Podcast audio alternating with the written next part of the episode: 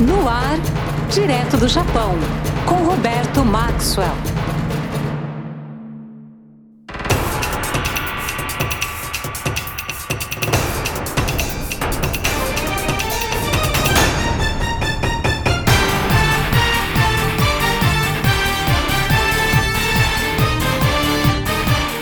Este é o Direto do Japão com Roberto Maxwell entrando no ar na RBG, a rádio dos brasileiros no mundo. Toda semana a RBG traz para você o Direto no Japão, que é esse bate-papo com muita informação relevante e de qualidade sobre, claro, o Japão. A gente comenta aqui diversos assuntos relacionados com o Japão, traz convidados, tudo isso para levar para você o Japão até a sua casa em qualquer lugar do mundo. A cada semana a gente tem um tema central e você, claro, pode e deve participar usando o Facebook da RBG.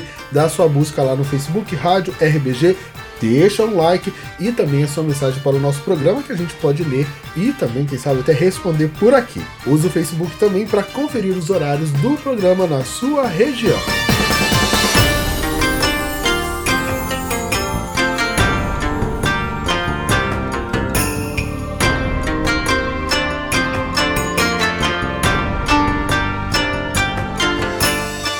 Imagine que você criou uma língua. Ela é relativamente simples, com poucas conjugações verbais, o que já é um alívio se a sua língua nativa é o português. Mas, para compensar, você decide que os adjetivos também terão conjugação. Não todos, claro, somente uma parte só para adicionar um grauzinho de facilidade. Então você decide escolher uma forma de escrita, escolhe a que está mais próxima de você, no caso um pequeno conjunto de 5 mil ideogramas que só para facilitar você reduz pela metade.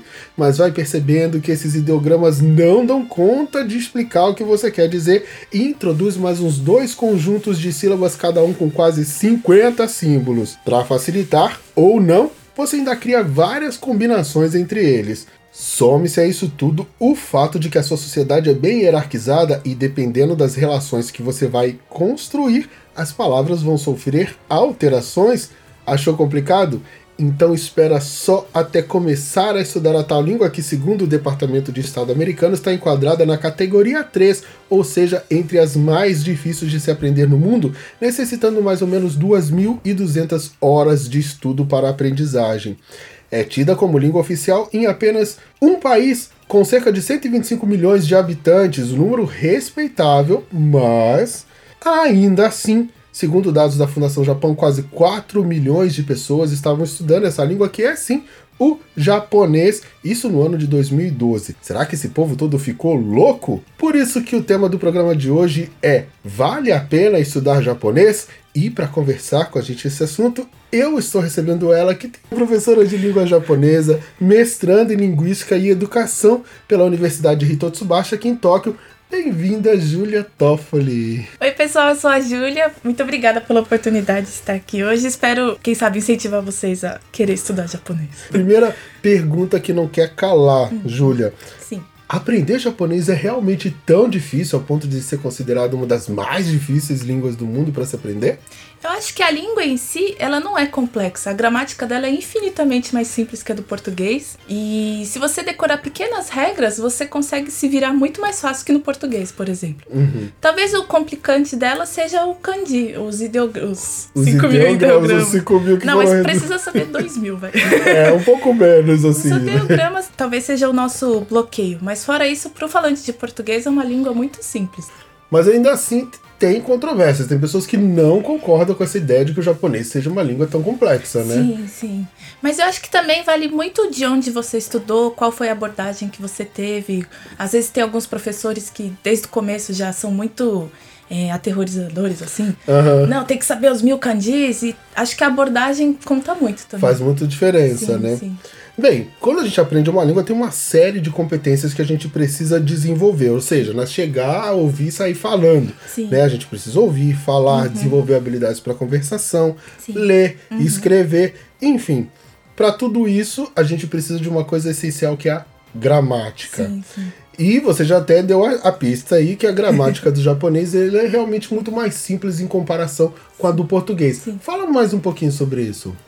É que a gramática do japonês, inicialmente, como ela é toda inversa do português, né? O verbo fica no fim da frase, é, os substantivos vêm no começo, tudo isso a princípio é um pouco bizarro, talvez. Mas acho que isso dura um mês. Você se, se você pega o jeito da ordem da frase, aos poucos tudo vai ficando tão simples. Que você, ah, nossa, não tem gênero, não tem artigo, não tem plural. É muito simples.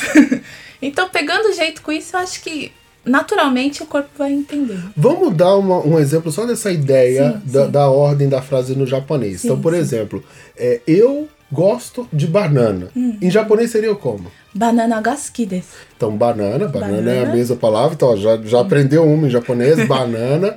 O ga é uma partícula de conexão, Isso, né? Poderia ser o nosso D. É, e o Gosto sukidei seria o gostar, né? Não é exatamente um verbo, mas seria o gostar, Sim, né? sim. Então seria banana De. de gosto, Gosto. uma coisa assim.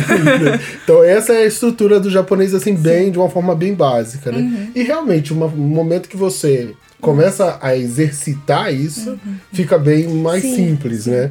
Eu falei lá no começo, na introdução, da questão dos adjetivos que se conjugam. Uhum. sim, Eu, sim. particularmente, acho a parte mais, mais estranha Ah, da sim. gramática do japonês É é ter uma parte dos adjetivos.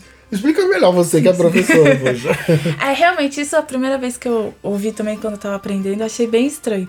Mas se você for pensar, é bem mais simples também. Porque a gente tem vários adjetivos no português, e quando a gente fala na negativa, a gente põe o não na frente. É, Uhum. simples também. Mas no japonês tem só dois tipos de adjetivos. No português, se você for pensar, tem várias formas de dizer um, e a gente tem, por exemplo, o mente, facilitador, facilitamente. A gente tem como fazer várias variações. No japonês, não, você tem dois tipos de adjetivo. Aí, pra, nega pra falar negativo ou passado deles, eles têm flexões. Mas são só quatro, porque só tem um passado e não tem futuro no japonês. Olha É, que simples. olha que simples, Então né? é só presente e futuro é igual, negativa, passado e passado negativo. Então são só quatro formas. É muito sempre igual. rápido. Então se você pega essa ferra é, ferramenta, esse jeitinho, fica muito simples. Tem uma outra coisa também que eu acho muito simples no japonês pra nós brasileiros, que é a pronúncia. Ah, verdade. Também Você acho. acha também? Acho, acho que, na verdade, eu já dei aula para brasileiros e aqui no Japão eu já dei aula para pessoas de vários países da Europa, falantes de é, italiano, francês, inglês, alemão, várias línguas. E o que tem a pronúncia mais bonita é o brasileiro. Ó. E é o português do Brasil. Fazer uma. uma... Puxar o nosso. Mas na verdade, português de Portugal também, porque eles têm mais fonemas que o português do Brasil, na verdade. Aham. Então, qual que é, o porquê que é mais fácil? Porque o nosso o português, tanto o brasileiro quanto o português de Portugal, tem mais fonemas que o japonês. E muito mais fonemas que várias línguas. A gente só perde pro chinês. Mas mesmo assim, no português a gente tem mais fonemas que. Tem fonemas que o chinês não tem também. Uhum. Por exemplo, o nosso João, Uão. Uão. Uão é nosso. Uão é nosso. É nosso. É muito difícil pro japonês estar estudando português uão, Isso, né? Nossa, muito. Então, como a gente tem mais, fonete, mais fonemas, a gente consegue pronunciar todos os deles e ainda fazer Ainda uns diferentes, né? Fazer um diferencial. Isso. Então, acho que o maior desafio para quem é né, nativo da língua portuguesa para estudar o japonês é a escrita, Uhum. É a a leitura escrita. escrita. Isso. Né? Bem, só pra gente ter uma ideia, são 2000 e... 2090, acho que pela, pelo governo, né? É, oficialmente... Oficial são 2000 e pouquinho. Dois mil e pouquinhos caracteres, que são os kanjis, são caracteres que vieram da China, são os Sim, ideogramas. Eles, no japonês, têm uma especificidade, que é diferente do chinês, que ele tem várias possibilidades Sim, sim. de leitura, né? E isso é isso é, É, um... isso que é o ponto, na verdade. é. Vamos assim, dar um exemplo de um- de um de um caractere simples, que é o Sim. caractere para lua, Sim, Lua. suki. Esse caractere tem. Vamos tentar lembrar quais as leituras que ele tem. Tem Tsuki, Getsu, Gatsu. Tsuki, Getsu, Gatsu, 3. Hum. O caractere para sol, que é o ri, que também é para dia, né? Esse é Hum, Nossa, mais. esse é, tem Ri, Bi, dependendo, pode ser Ryo. Hum. tem várias. Só de pra nascer, por exemplo, o Mareru, nossa. É, pois, essa quase que não usa, É, né? são São umas leituras quase não usam. É o kanji, na verdade, é o caractere usado para palavra nippon, Uhum. que é o, a, a terra do sol nascente. Sim, né? O Hon também é um caractere complicado, porque ele é livro, É. ele é princípio, ele é. Base. E é, é, várias diferentes leituras também. Esse é um dos problemas. É. né? Além do número da quantidade, o segundo problema, na verdade, é essa variação de leituras. Mas né? tem essa dificuldade, mas eu acho interessante porque todas elas se conectam. Por exemplo, a lua, ela com você conta os meses porque são as fases da lua. Então nada é muito absurdo assim, né, É. dentro do kanji. O, o- na verdade, o Getsu, que é a outra leitura, é, Pra é contagem o de mês. contagem do mês e tal, e também é o, a segunda-feira, o primeiro dia útil, né? É, porque a gente tá no mundo da lua ainda. Muito Essa boa, é boa, pô, né? essa foi boa. Falando da dificuldade com os kanjis, eu tenho aqui um depoimento da Clara Agostinho Pinha, que é brasileira, mora em Tóquio, tem 33 anos, ela está no Japão há dois anos e meio e é engenheira da computação. Ela trabalha numa grande empresa japonesa. No ambiente do trabalho, ela não tem muitas possibilidades de usar o japonês, porque é um ambiente internacional, então eles usam inglês. Estando aqui, ela tentou estudar japonês, mas acabou encontrando diversas dificuldades, desde poucas oportunidades de usar o idioma também no cotidiano, mas principalmente com relação a esse monstrinho chamado kanji. Vamos ouvir. Não estudei kanji. Eu não quero estudar kanji. eu não quero mesmo, assim. Tem uma coisa que eu não quero fazer é estudar kanji. E não é nem que eu acho que eu não vou aprender. Eu, eu sei que é difícil, primeiro, é lógico. Eu sei que é difícil, tem que estudar muito. Meus amigos, eles estudam muito, assim, kanji. Eles estudam, acho que duas horas por dia de kanji. Eu tenho amigos que estudam. E mesmo assim, eles não sabem muita coisa. Falam que aos poucos, depois de um tempo, fica mais fácil, né? Quando você já sabe alguns a maioria dos kanjis, depois fica mais fácil. Mas eu, eu não, não gosto da ideia. Desculpas para quem gosta de kanji, mas eu acho kanji uma das coisas mais inúteis do mundo, assim. Não tem porquê, até japonês não sabe ler muitos kanjis. Eu vejo que eles pegam às vezes documento para ler. Eles também têm dificuldade às vezes, assim, japonês mesmo, que nasceu e foi criado no Japão. Então, eles demoram acho que uns nove anos para aprender a ler, né? Eu acho um absurdo isso.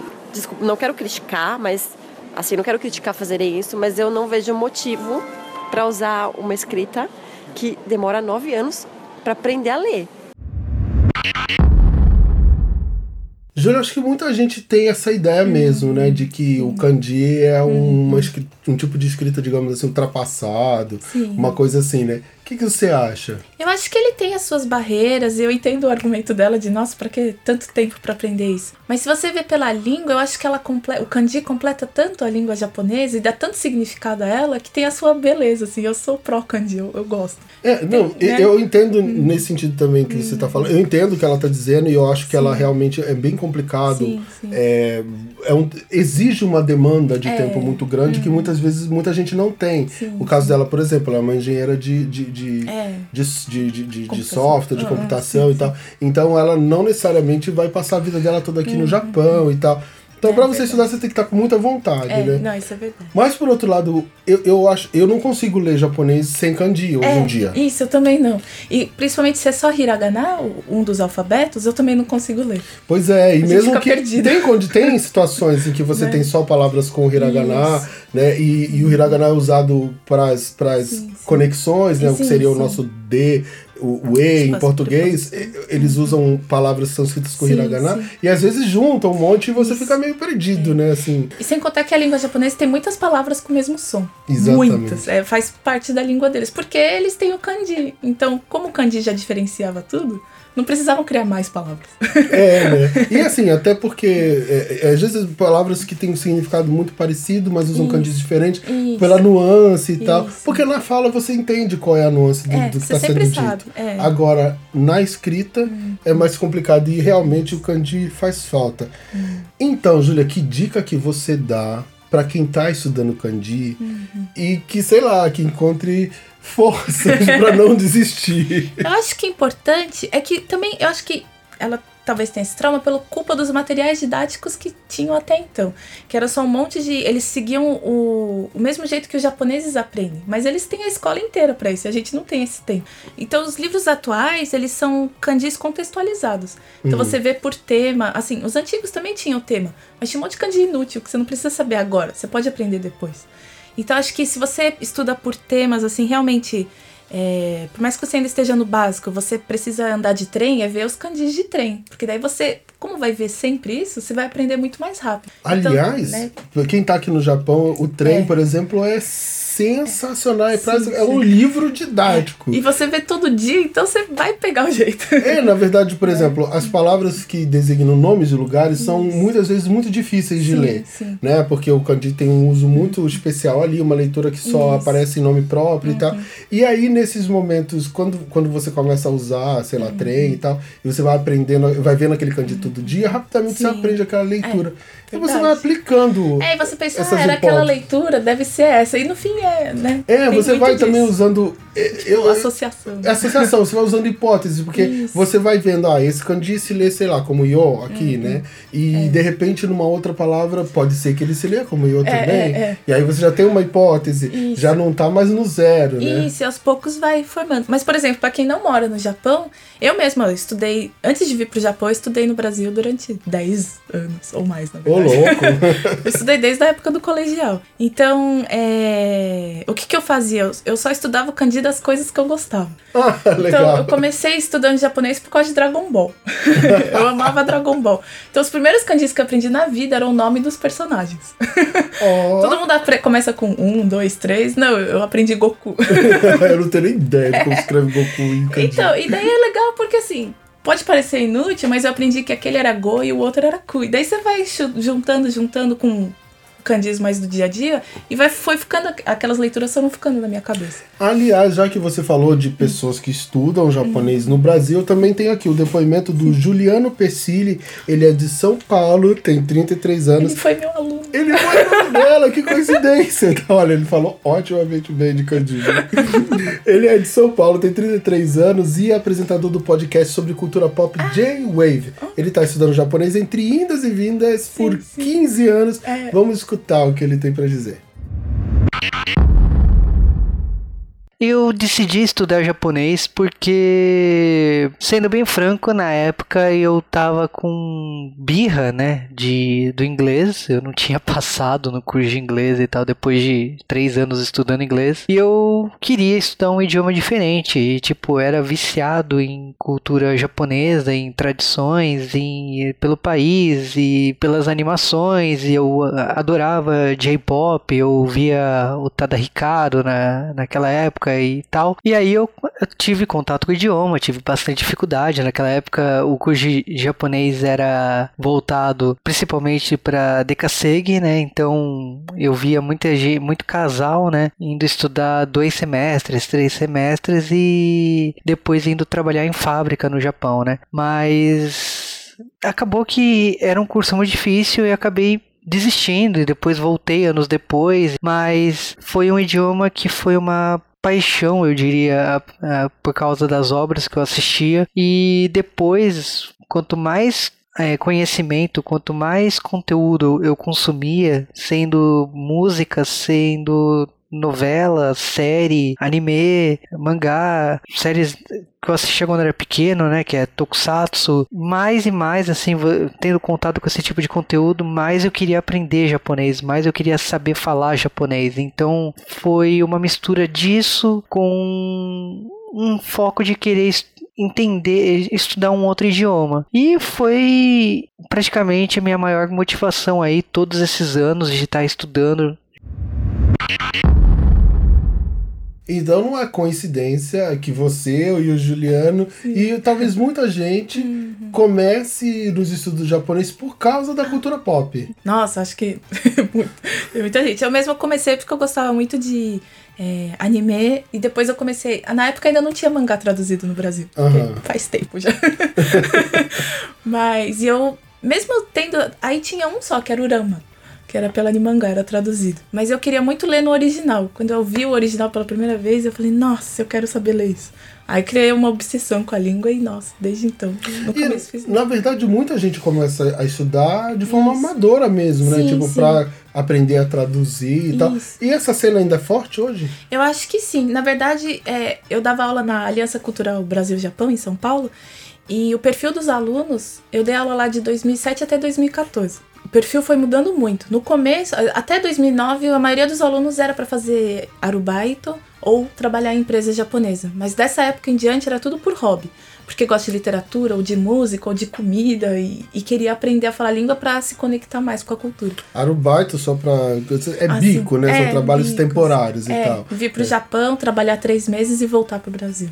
E também tinha descendentes japoneses, também tinha interesse Isso. na E cultura. a, a dos- maioria eram descendentes. Hoje Uhum. em dia, boa parte já são não descendentes. Eu mesma não sou descendente. Mas na minha época era, era bem. Na verdade, o Juliano também não é descendente de japonês, ele é descendente de italianos, e ele falou que ele tem também uma dificuldadezinha Uhum. em estudar japonês por causa disso. Vamos ouvir. Logo quando eu comecei, comecei a estudar japonês, eu ouvia da, da minha sensei, ah, treina em casa. Tipo, era um curso voltado para quem era descendente. E como eu sou descendente de italiano, vou dizer que é um pouquinho complicado você treinar em casa. Então a minha dificuldade de estudar japonês era a falta de companhia para treinar japonês. Bem, estando aqui no Japão, isso não é necessariamente um problema, apesar de sim ter pessoas que não conseguem, tá? Ter a oportunidade Verdade. de encontrar pessoas com quem treinar o japonês. Mas estando fora do Japão, aí a coisa complica, né? Eu mesma no começo, eu também na, na minha família ninguém fala japonês e eu não tinha amigos que falavam japonês. E eu comecei, por dois anos eu estudei sozinha. Então era eu e a TV. Eu assisti um programa da TV Cultura de Vamos Aprender Japonês. É mesmo, nem sabia que tinha. É, não, sensacional. E, e eu ficava copiando e falando sozinha e teve muita essa, assim, é um pouco desanimador, né? Mas depois na entrei no curso de japonês, conversava com os colegas, mas você sai da sala, é só português. Mas o que eu fiz é- era sempre ter contato com a língua. Todo dia eu ouvia japonês, alguma coisa de japonês eu ouvia, seja música, assistia um desenho. Todo dia, até hoje, na minha vida, acho que não tem. Agora, principalmente. É, nós não tá no Japão, né? Não tem um dia que eu não veja alguma coisa do Japão que eu leia, que eu não ouça. Então, esse man- manter o contato constante com a língua ajudou bastante. É uma forma de você manter a sua, a sua- o seu contato né, com a língua. E para ampliar o vocabulário também eu fiz vários cursos relacionados. Eu fiz Aikido, fiz curso de mangá, fiz todos os cursos possíveis, sabe? Tipo, em vários lugares pra pegar vocabulário e ter gente pra conversar também. Isso foi muito bom. É, em São Paulo, de certo modo, não é tão É, difícil encontrar São também Paulo é japoneses, fácil, né? é. Tem algum tipo de clube, de grupo? Tem bastante. Na minha época não tinha tanto, mas hoje em dia tem o. Tem vários sites, né, que você pode conversar com nativos via, tipo, Moca, sabe? Tem que fala pelo Skype. E no Brasil tem uns grupos de encontro com muitos estrangeiros que estudam português, é, japoneses que estudam português que vão pro Brasil. Ah, é verdade. e tem né? vários grupos. É, a- a- é mais recente isso, mas tem. se você for na USP ou na. Acho que na USP tem. Bastante. É bem, bem legal. Fiquei sabendo recentemente também. E você falou, eu acho que o Juliano também ele contou, e na, na história dele ele também, a Clara também contou isso por falta de tempo, estudar sozinho. É possível aprender japonês estudando sozinho? Olha, eu acho que é, depende da pessoa. Mas no meu caso, eu, é porque era muito caro na época o curso. Tem essa, esse É, problema sim, também. sim. Então, e não tinha internet, tem que pensar nisso, né? Eu estudei sem internet. então eu aprendi muita coisa errada. Né? Isso foi meio, meio ruim. Aí eu entrei num curso que era da Animangá, que era baratinho, era um lance mais caseiro. E depois eu entrei na Aliança e depois eu entrei na Letras de japonês. E daí eu vi como faz diferença ter aula com o professor. Hoje em dia tem muitas ferramentas de internet e tudo, mas eu acho que ter alguém pra te orientar, ou pra dar um caminho, ou pra te ensinar estratégias, por mais que você se vire com a internet, eu acho que faz muita diferença. E as abordagens hoje em dia, ensino de japonês, é, é, é, como é a minha pesquisa? O ensino de japonês está muito avançado. O do Brasil é um dos mais avançados. Ah, que interessante. Tem muita pesquisa na área. Lá tem um movimento muito legal. E a Fundação Japão também está investindo muito nisso. Então, até a metodologia deles atual, que chama Marugoto, é muito interessante, se aprende muito mais rápido. Nossa, eu queria ter estudado com esse jeito novo. Então, eu acho que é bem assim, é um momento bom para se estudar a língua. Aliás, falando nessa questão do momento bom também, uma outra coisa que é importante de se falar. Quem estuda japonês vai trabalhar onde? Vai fazer o quê? Então, me, me falam muito disso. Mas sabe que no fim tem muita. A gente acha que não, vai ser só o tradutor, o professor, mas nossa. Poxa, só tradutor Só professor já é não é, bastante é, coisa, é, né? Não é, Mas- vamos corrigir. Esse só tá muito errado. Porque ser professor e tradutor dá muito trabalho.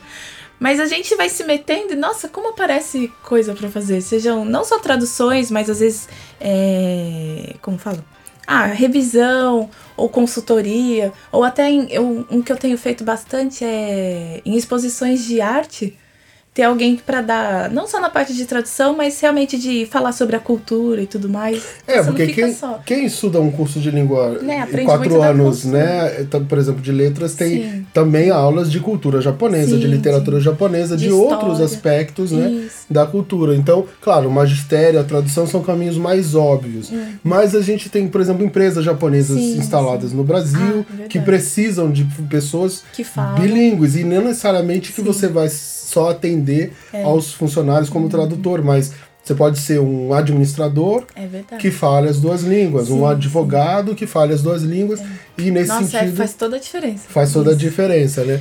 E não é uma língua tão disputada contra o inglês, por exemplo, Isso. que tem muita gente no mercado e de repente o mercado é um pouco mais. É é bem mais acaba sendo bem mais valorizado se você fala bem japonês. Nossa, dentro das empresas eu acho que é bem mais valorizado que, do que quem fala inglês, por exemplo. É, eu acho que inglês fica já mais tipo assim, ah, é, é normal, é. né? Em português, em japonês eu diria atarimae, né? Que é uma coisa assim óbvia. Isso, é. E o japonês já é um diferencial bem, bem forte, né? Bastante. É, no começo da reportagem da, da, de, da, da nossa conversa, hum. eu falei do tal das 2.200 horas. Ah. É isso mesmo? É um estudo que demanda bastante tempo? Eu acho que antigamente era, mas hoje em dia eu acho que já mudou bastante.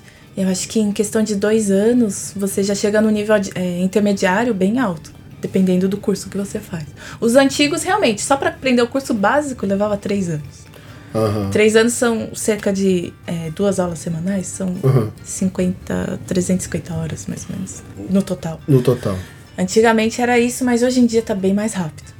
As abordagens mudaram muito, então acho que não é E o acesso das pessoas à língua, né? É. Porque como antigamente também demorava muito você Isso. ter acesso a filmes, a coisas em Isso. japonês, e hoje já não, é tudo é. muito rápido, né? Isso. Você tem acesso muito mais uhum. rápido à sim, língua sim. e tal. Júlia, que dica aí você deixa pro pessoal não desistir, o pessoal que tá aí assim, Ai, uh, batalhando eu... com a língua japonesa? Eu acho que o que sempre me motivou é sempre fazer o que eu gosto. Eu gosto de, é que eu gosto de muitas coisas do Japão. Então, por exemplo, quando eu sinto que ai, tô cansada na parte de gramática da pesquisa, tô muito pesado, aí eu leio um mangá que eu gosto muito e penso, ah, não, essa língua é legal, olha o que ela me possibilita, sabe?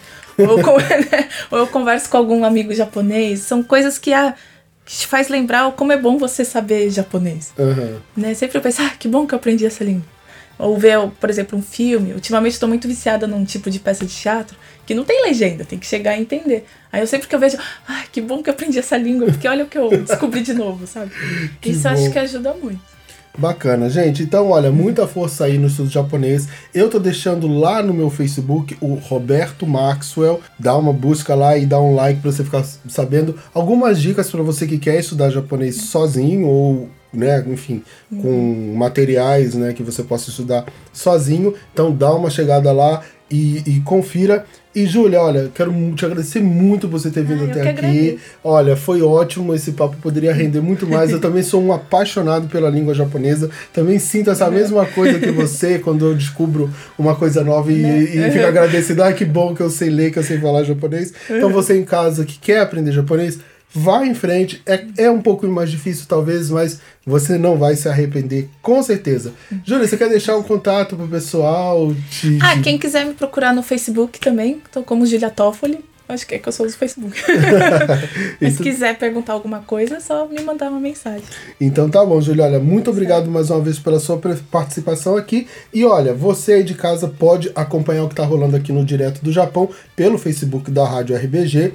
E também envie seu comentário, sua mensagem, o que, que você achou aí do bate-papo com a Júlia, tá? E olha só, semana que vem a gente tem programa, o tema, dá uma olhada lá no nosso Facebook para você ficar por dentro e eu vou, mas eu volto. Semana que vem eu tô de volta com mais direto do Japão aqui na rádio RBG, a rádio dos brasileiros do mundo. Sayonara! Sayonara!